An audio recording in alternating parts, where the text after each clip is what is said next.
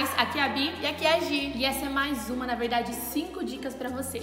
Pois é, e só quem acompanha a gente tem acesso a essas teachers antenadas, muito conectadas, ligadas na cultura americana, que vai saber disso.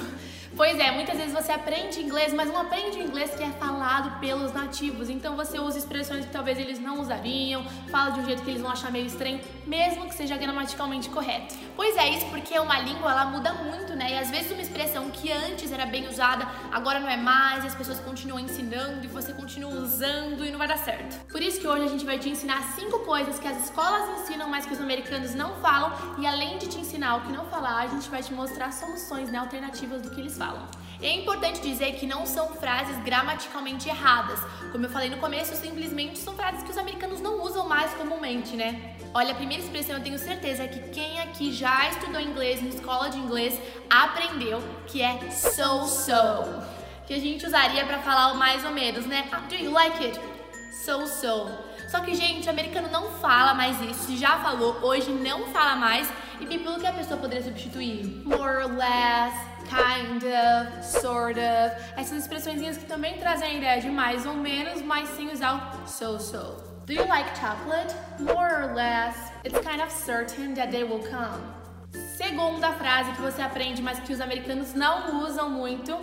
How do you do? How do you do? Normalmente ensina-se nas escolas de inglês que a gente usa essa frase para cumprimentar alguém, perguntar como a pessoa tá. E realmente isso era usado antigamente nos Estados Unidos, mas hoje em dia quase ninguém fala. E você pode falar de outras formas, como por exemplo, what's up? What's up? What's up? what's up? A mãozinha aqui. Inclusive, o aplicativo de conversas, o WhatsApp, ele foi feito com um trocadilho, né, com essa expressão. Tanto é que ninguém chama de WhatsApp, todo mundo fala what's up. É, a maioria das pessoas fala, né? Ou aqui no Brasil, o famoso zap zap. você pode também falar how are you? Enfim, você pode falar outras coisas que não how do you do. How is it going? It's good to see you. What's up? Are you new here? Terceira coisa que as escolas ensinam mais que os americanos não usam é prefer. Prefer, que eles usam para falar quando você prefere algo, né? O verbo preferir. E assim, sendo bem sincera, das opções que a gente já falou até agora, né, dos exemplos, esse é o mais aceitável.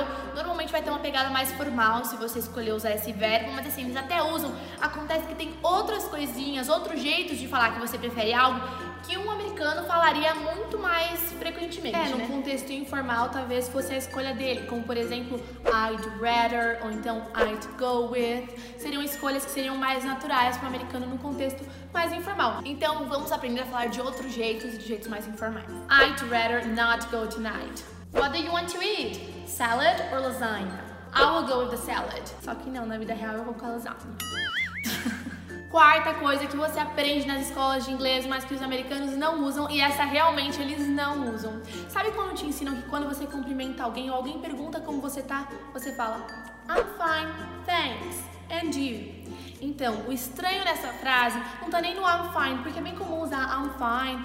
O estranho é você agradecer por alguém ter te cumprimentado. É a mesma coisa que eu viria falar eu estou bem, obrigada, e você? Enfim, é algo que não é muito natural no dia a dia. De novo, não é que tá errado, mas vai ser muito mais natural se você simplesmente falar um I'm fine, por exemplo, e já perguntar pra pessoa como é que ela tá, ao invés de ficar agradecendo por ser cumprimentado toda hora, como é comum ensinar nas escolas de inglês. Além de parecer um pouco formal, vai parecer que é aquela resposta robótica, sabe? Que você memorizou e vai falar I'm fine, thanks, and you. Então, assim, gramaticalmente essa frase tá certinha, mas ela não é muito usual. Eles respondem muitas vezes de formas que às vezes gramaticalmente não estão muito corretas, como por exemplo, I'm good, I'm alright, I'm great. Que nem a gente disse, pode ser que não esteja totalmente certo se você for olhar gramaticalmente, mas eles falam, então a gente ensina. Hey bro, how are you? I'm great. Hello, what's up? I'm good. Quinta coisa que talvez você tenha aprendido na escola, mas que os americanos não falam, é o shall. Shall. Principalmente se você aprendeu numa escola que ensina inglês britânico, você aprendeu que a gente muitas vezes usa isso para indicar o futuro. Acontece que no inglês americano não rola usar, é muito formal, é uma coisa do inglês mais antigo mesmo, e você pode substituir pelo bom e velho will. Gente, que nem a gente disse, talvez no contexto do inglês britânico seja mais comum usar o shall, e realmente é, mas a gente tá falando principalmente do inglês americano e fica muito formal e antigo. We will go to the beach.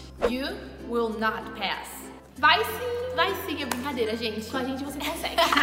e aí, gostou do vídeo de hoje te ensinando as 5 coisas que você não deveria ficar falando toda hora, mesmo que tenha aprendido na escola de inglês? A gente quer que você comente aqui embaixo qual dessas 5 coisas você aprendeu de fato, ou você usava, né? E como você vai começar a substituir a partir de agora. E a gente se vê no próximo vídeo. Bye, bye!